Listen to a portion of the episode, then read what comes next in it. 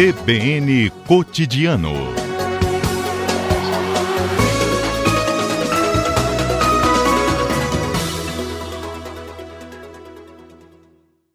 Carla, muito boa tarde, obrigado por atender a CBN Vitória.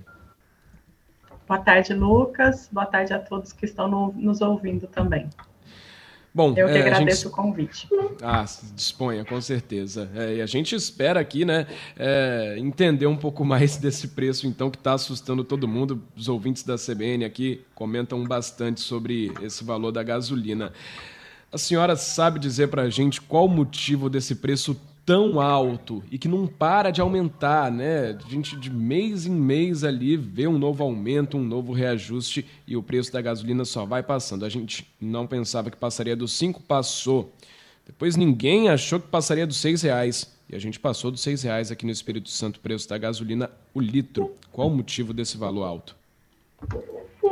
Então, Lucas, o motivo é, principal é exatamente a política de preços que vem sendo adotada pela gestão da Petrobras nos últimos anos. Desde mais ou menos 2016, eles adotam uma política que chama política de preço de paridade de importação.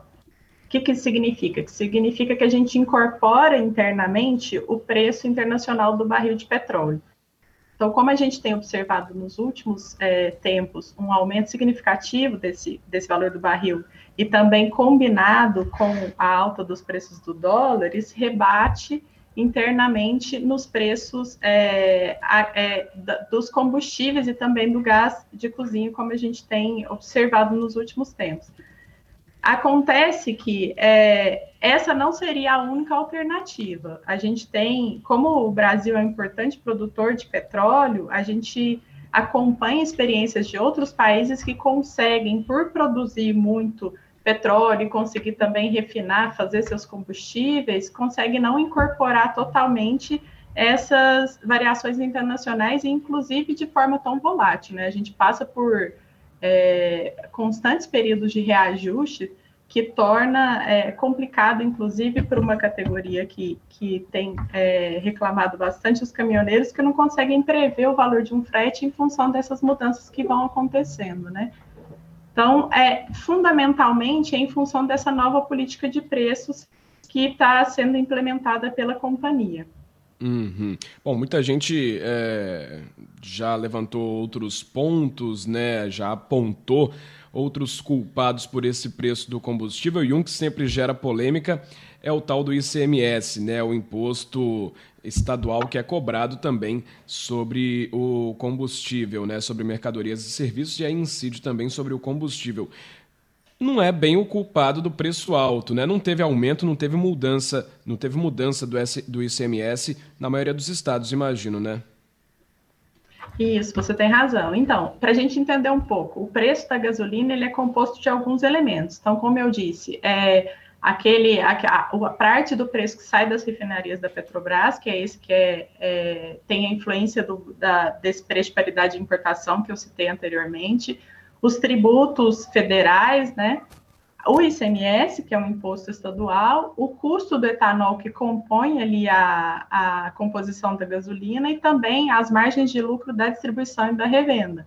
Então, muito se fala em, em se, colocar a lupa na tributação como se ele fosse, ela fosse a culpada pelos altos é, preços dos combustíveis, mas como a gente, quando a gente observa essa, é, quando a gente abre esse preço e observa que o, que o que mais contribui realmente é a realização da Petrobras. Tanto é que, se a gente pegar o exemplo do diesel, quando o governo federal decidiu isentar alguns, alguns tributos federais, a gente não observou uma mudança no preço final, justamente porque é, na cadeia houve uma incorporação dessa isenção. Então, é como você bem falou, não houve alteração de alíquota, é, pelo, por exemplo, no Espírito Santo, hoje a alíquota para gasolina é de 27%, ela não alterou nos últimos anos, nos últimos períodos, desculpa. Inclusive, assim, o que a gente observa é que quando tem um aumento do preço da gasolina, é claro que o Estado vai arrecadar, arrecadar mais, porque é um percentual sobre o preço final. Mas não é esse percentual que tem sido alterado. O que tem é, representado significativa é, é, influência nas alterações e no crescimento dos preços tem sido mesmo esse preço que sai da refinaria, né? E que depois vai, de uma forma, é, implicando no aumento dos outros é, preços na cadeia. Uhum. Bom, é, a gente já tirou esse mito então, né? O preço cobrado, a taxa cobrada é percentual, né? A alíquota é de 27%, não mudou. Claro que o Estado é, é, acaba arrecadando mais, porque o preço da gasolina está mais caro, então os 27% também acabam crescendo, né? É, mas não houve essa alteração e não foi isso que fez o preço da gasolina subir e continua subindo.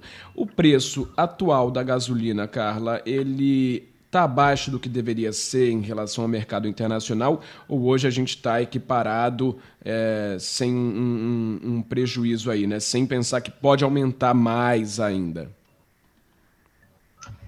Então, o que é, é bom, em relação à comparação, é muito difícil a gente fazer comparações em função do perfil, vamos dizer assim, do perfil do país. Como eu disse anteriormente, o Brasil hoje está enquadrado entre os maiores produtores de petróleo mundiais. Então, ele teria uma autonomia para, pelo menos, é, conseguir organizar uma estabilização ou uma menor volatilidade dos preços. Ele, ele teria um colchão, por assim dizer, para conseguir estabelecer um outro tipo de política que, é, que não essa que está implementada hoje. E o que a gente observa é que se não houver alguma medida que consiga é, segurar um pouco essas alterações internacionais, tendo em vista que os analistas têm é, apontado para uma tendência de crescimento no preço internacional do barril nos próximos é, períodos, a gente, diante dessa política que está implementada, a gente vai observar mais, pode ser que se observe uma incorporação de, no, de, de aumentos para o mercado interno também. É, uma coisa que eu acho que é importante dizer é que desde que se mudou a presidência da Petrobras, com a, o início da gestão Silvio Luna, é, nos parece que, que essa nova gestão tem segurado mais esse, esse ritmo dos reajustes, não tem reajustado com tanta frequência quanto ocorria no Castelo Branco. E aí vai então a gente fica muito dependente do que ocorrer no mercado internacional. Então, mas ao mesmo tempo a gente observa que o aumento da, dos casos de Covid em países que já, já estavam minimamente com a pandemia controlada é, pode é, ocasionar numa, numa queda de demanda, e aí o preço internacional pode ser que venha cair, se isso ocorrer, pode ser que tenha, consiga segurar o preço interno. Agora, se tiver um aumento é, dos preços internacionais é, de, for, é, de forma vinculada a partir dessa política, a gente vai acabar tendo uma incorporação desse preço para o preço dos combustíveis internos aqui. Entendido. O ouvinte Kleber, ele disse que ele observa que com o preço do petróleo subindo ou descendo, o preço interno da gasolina só aumenta. Comparou aqui que em Itaoca, na refinaria, R$ 1,93, mas o valor da gasolina lá estava R$ 6,65. Mas aí não é só o preço do petróleo, tem o dólar também. Só que eu vou pedir para a senhora aguardar um pouquinho na linha, Agora, 4 horas, 1 uhum. minuto, a gente tem um repórter CBN com as informações do Brasil e do mundo, e aí na volta, então, a gente explica melhor para o nosso ouvinte. Pode ser? Bom, a gente volta para a nossa conversa com Carla Ferreira, pesquisadora do Instituto de Estudos Estratégicos de Petróleo, Gás Natural e Biocombustíveis Zé Eduardo Dutra, para falar sobre o preço da gasolina que está doendo no bolso de muita gente. Acho que de todo mundo, né? Ninguém está achando legal pagar mais de seis reais no litro do combustível, não. E antes de seguir para o repórter CBN, a gente estava com a pergunta aqui do ouvinte Kleber. Ele que falava que é, observava ali que mesmo quando o preço do petróleo descia, o preço interno da gasolina subia. E aí comparou que na refinaria estava a R$ 1,93 e em Itaoca hoje de manhã estava a R$ 6,65 preço segundo ele, viu? Itaoca ali próximo a Itaipava, né, distrito ali de Itapemirim, no litoral sul do Espírito Santo. Bom, é, Carla, o que a senhora tem a dizer sobre isso? Né? Esse preço, é, que, segundo ele, observando ali o preço do petróleo caindo lá fora, aqui dentro o preço da gasolina ainda subia, né? Por quê?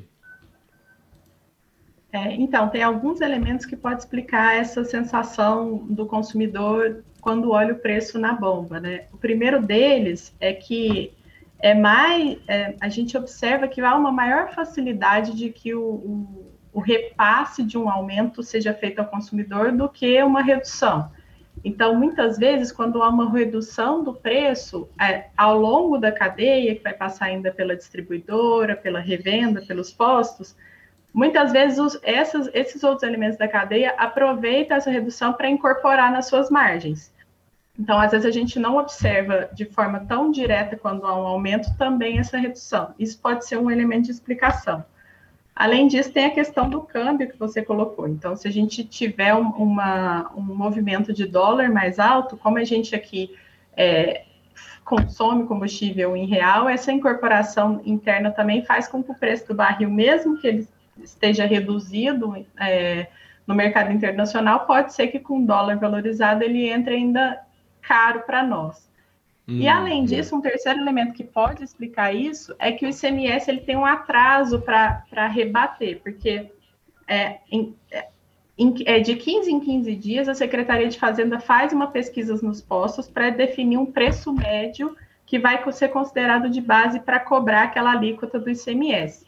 Então, é, ao longo desses 15 dias, o ICMS vai estar sendo cobrado a partir do preço que foi é, pesquisado naquele primeiro momento. Então, pode ser que quando tem uma alteração de preço, você ainda vai estar é, incorporando o ICMS a partir de um preço que estava mais alto, o que faz com que ele, a gente não perceba uma redução de imediato. Não sei Entendi. se ficou um pouco confuso, mas são essas três questões que podem explicar um pouco essa sensação do consumidor. Nada, deu para entender muito bem. É, Carla, e esse preço da gasolina tem previsão de abaixar? A senhora já disse que é, especialistas ali fazem projeções de que vai aumentar mais ainda, né? Deve aumentar ainda mais. Mas em algum momento, num futuro, talvez até um pouco mais distante, esse preço pode voltar àquele patamar ali próximo dos quatro reais ou isso já é impensável, já é inviável? Vai se manter num patamar mais elevado do que antes? Então, Lucas, o que a gente observa, se a gente pegar uma série histórica recente, é que o momento em que houve é, uma redução mais significativa do, dos preços dos combustíveis foi exatamente no início da pandemia, que a gente observou uma queda significativa na demanda por petróleo em função da, da queda na, da mobilidade, né? As pessoas pararam de andar de avião, pararam de sair de casa, então teve uma demanda muito baixa por combustível que rebateu no mercado internacional numa queda do preço. E aí é, com a queda do preço internacional, na, na, nessa política de paridade de importação, a gente verificou que teve uma redução interna. Então, o que eu posso dizer é que, diante dessa, é, da manutenção dessa política da forma como ela está hoje, a gente vai acompanhar o mercado internacional. Então, se tiver uma nova redução, vamos, vamos supor, vamos é, fazer um, um, cenário hipotético de que a China seja cometida de forma mais é, importante pelo coronavírus, e aí tem uma queda ali no consumo de combustíveis na China, talvez isso faça com que o preço internacional do petróleo também se reduza, e aí pode ser que aqui também tenha uma redução dos combustíveis.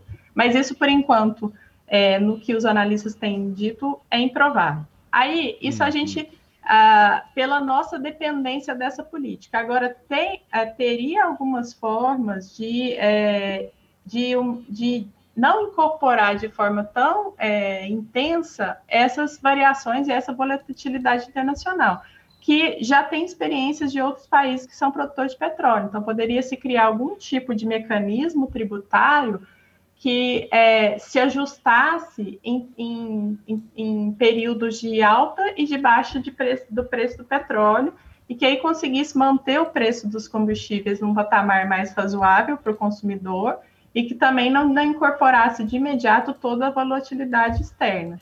É, então, assim, o que a gente observa hoje é que não tem um cenário de redução dos preços dos combustíveis, a não ser que tenha uma mudança na política ou que se crie de alguma forma algum tipo de mecanismo que consiga estabilizar internamente esses preços, né?